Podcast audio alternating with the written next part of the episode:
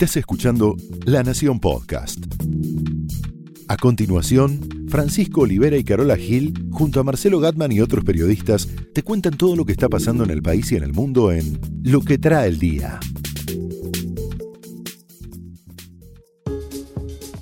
Viernes 30 de noviembre, con mucha incertidumbre, algunas incógnitas, algún tropiezo, empezó el G20 en la Argentina y cuando uno es global, importa problemas ajenos. Así que vamos a exportar fútbol también y vamos a estar con la columna de nuestro compañero Marcelo Gatman. Se llama Libertadores de América, pero los próceres de la Comebol se la llevan a España. Mientras tanto, el reggae es patrimonio de la humanidad. Decía que el G20 arranca con incertidumbre, con algún tropiezo. Bueno, es la realidad. Algunos problemas incumben a la Argentina, otros no. Vamos al directo, que ya surgió ayer. Cuando le preguntan a Macron, presidente de Francia, si va a hacer algo para que se firme el tan ansiado acuerdo Unión Europea-Mercosur, si nos va a respaldar como hizo últimamente, ya despejó una incógnita que tiene que ver con alguien que no está, que es Jair Bolsonaro. ¿Qué hará Bolsonaro? Bueno, la comunidad internacional lo va a esperar, Estados Unidos dice que lo va a esperar unos seis meses, veremos qué pasa. Se le preguntaba a Macron en la conferencia de prensa en Casa Rosada ayer y contestaba esto. Y lo dije claramente por parte francesa, yo no estoy favorable a que se firmen acuerdos comerciales amplios con potencias que no respetan el acuerdo de París y que lo anunciaron así. Ese es el traductor, ¿no? Claro, claro, me imaginé que era Qué buen español, ¿no? Que tiene. Sí, sí. Pero eh, se estaba refiriendo a Bolsonaro, justamente países que han puesto en duda justamente el acuerdo de París con Trump, porque acá también juega el acuerdo Brasil-Estados Unidos. De otros problemas que veremos si se resuelven o no, o quedan trabados en este G20, la Argentina está por ahora completamente afuera. Y este sí tiene que ver con el conflicto Rusia, Ucrania, Unión Europea, OTAN. Trump canceló la reunión que tenía con Vladimir Putin. Y cada vez que se habla de Trump y Putin, los demócratas, tus amigos, se alborotan, ¿no? Se estremecen. Sí, sí. Porque dicen, queremos que se reúna ya, que le diga todo en la cara lo que le tiene que decir. Claro, quieren escuchar además qué tiene para contestar Putin, ¿no? Así es. Es interesante porque cada vez que hay un conflicto entre Rusia y Estados Unidos, China festeja, que es el verdadero adversario hegemónico. Ahora, este incidente que hizo que Trump cancelara su reunión con Putin, tiene que ver con lo que pasó el domingo en el mar de Azov, cuando guardacostas rusos tirotearon, abordaron y apresaron a barcos ucranios o ucranianos, ¿no? De un modo, bueno, que solo Rusia tiene ya en Europa. ¿Querés escucharlo? A ver.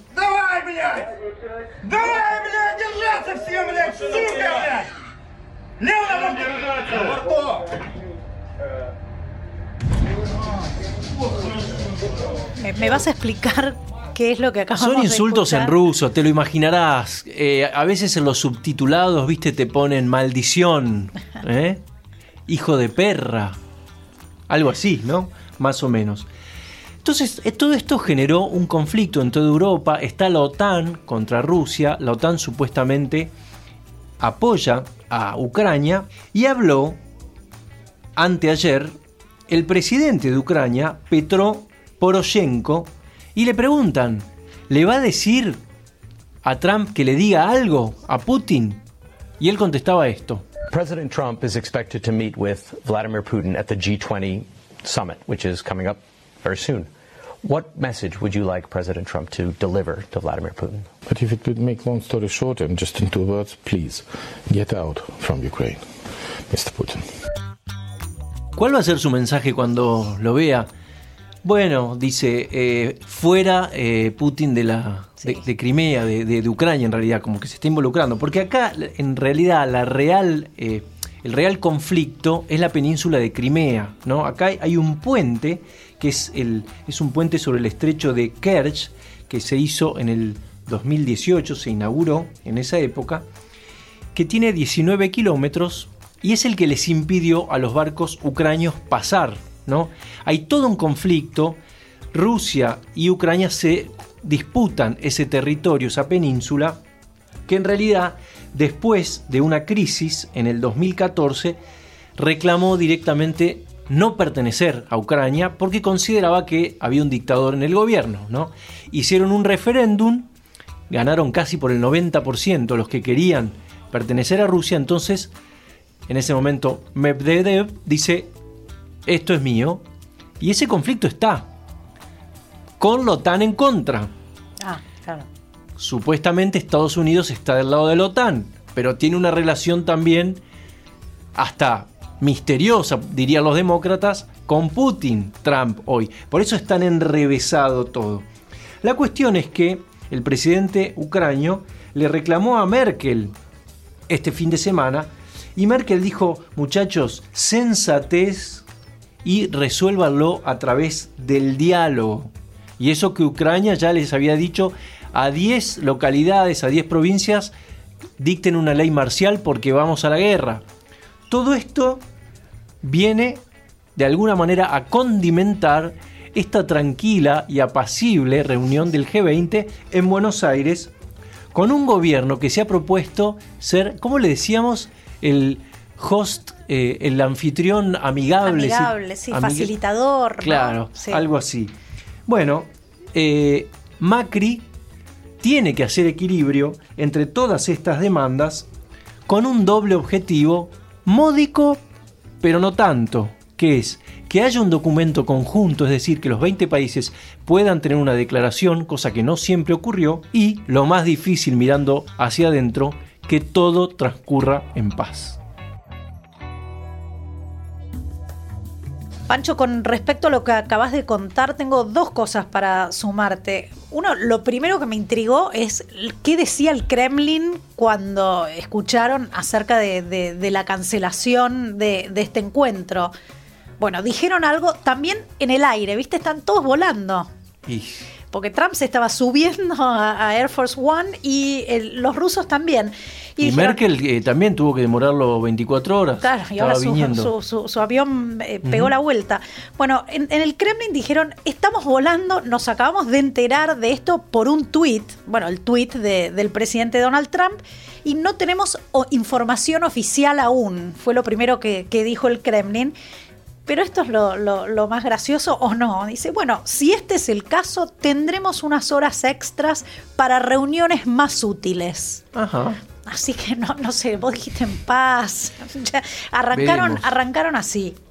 Y otra cosa que, que también me llamó la atención ayer es que todo esto sucede el mismo día que Michael Cohen, ex abogado de, Donald Trump y su consejero personal por más de 10 años, admite que mintió frente al, al Congreso cuando le preguntaron acerca de, de- de la influencia rusa en las elecciones de 2016. De lo que tiene tan inquietos a los demócratas. Exactamente.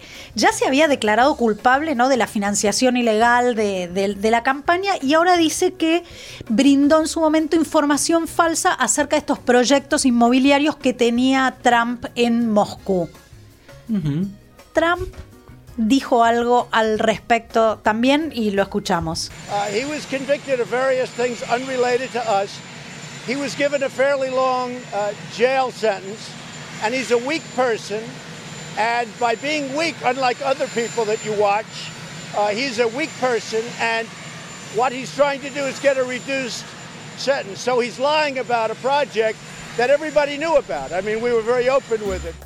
Bueno, ¿qué dice en, eh, en breve Trump ahí? Dice weak person. Sí, es un hombre débil, a diferencia de alguien a quien están mirando, ¿no? Ah. Ahí eso, eso, eso es importante. Dice, y lo que está tratando de hacer es obtener una sentencia más corta, porque acaba de ser Un condenado. arrepentido, ¿no? Claro, bueno, básicamente lo que dicen, eh, lo que, lo que dice Trump es que está arrepentido y lo que quiere es un poco menos de, de tiempo en prisión. Es el argumento de debido. Con los cuadernos. Bueno, y muchas sospechas en Estados Unidos de que esta cancelación de, de la reunión eh, con, con Putin puede tener alguna vinculación también con esto.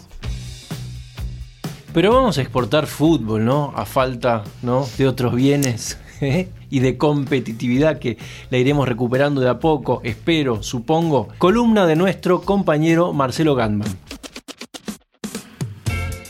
A esta problemática segunda final de la Copa Libertadores 2018 entre River y Boca ya ni siquiera le queda bien su nombre.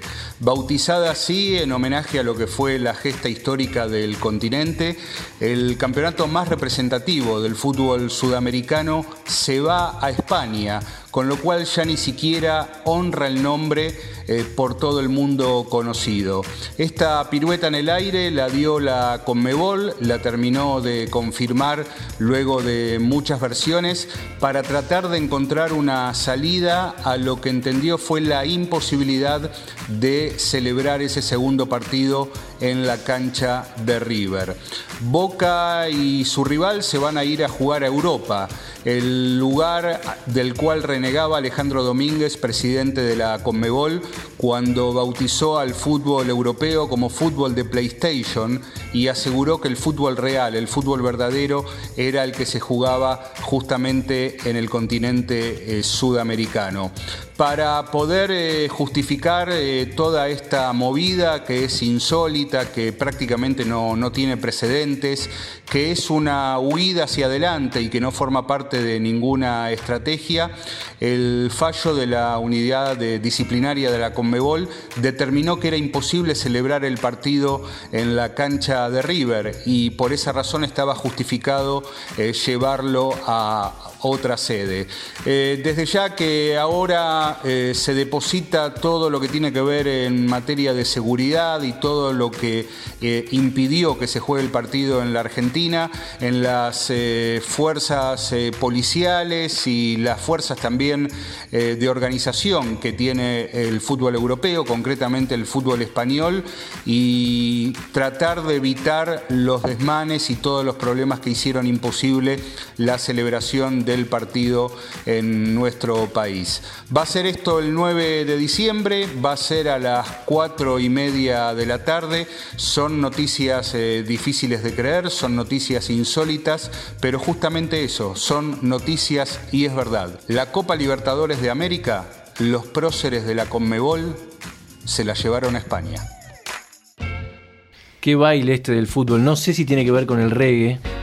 A todo ritmo, sí, sí. Algo así. A, todo ritmo.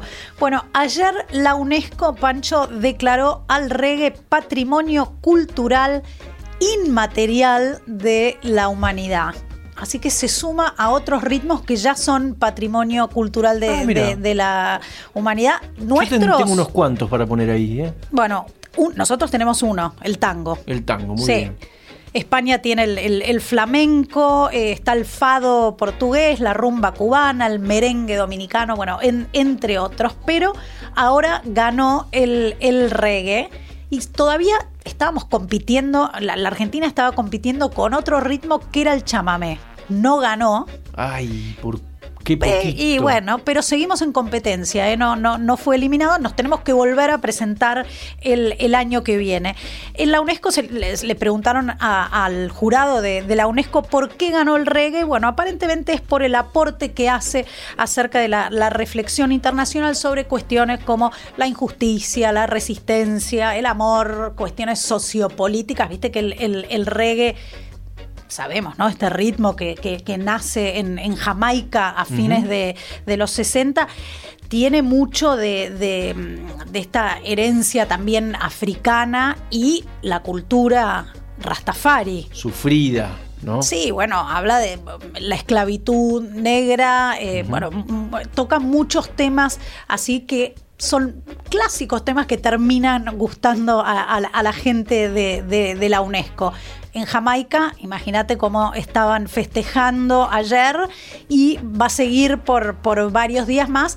¿Qué, qué te pide la UNESCO una vez que te declaras algo como patrimonio universal de, de- de la humanidad? Bueno, que las próximas generaciones se dediquen, bueno, en el caso de, de sitios eh, naturales, como pueden ser las cataratas del Iguazú, acá, las ruinas jesuitas, tenemos nueve, después otro día te cuento cuáles tenemos. Bueno, que las próximas generaciones se encarguen de, de perpetuar esto en el tiempo y que sobre todo se cuide ese patrimonio porque sí pasa a ser de interés mundial. Tenemos un año entonces para insistir con el lobby. Vamos con el ¿eh? chamamé. Le voy a pedir a Leandro González, nuestro correntino productor.